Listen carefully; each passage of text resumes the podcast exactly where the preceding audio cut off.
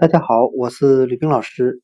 今天我们来学习单词 math，m a t h，表示数学的含义。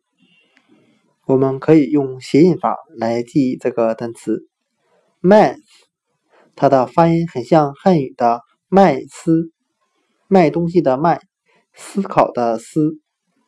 我们这样来联想这个单词的含义。当商场的售货员卖东西的时候，他总会思考简单的数学运算。今天所学的单词 math，数学，我们就可以通过它的发音联想到汉语的卖思，卖东西时思考数学运算。math，数学。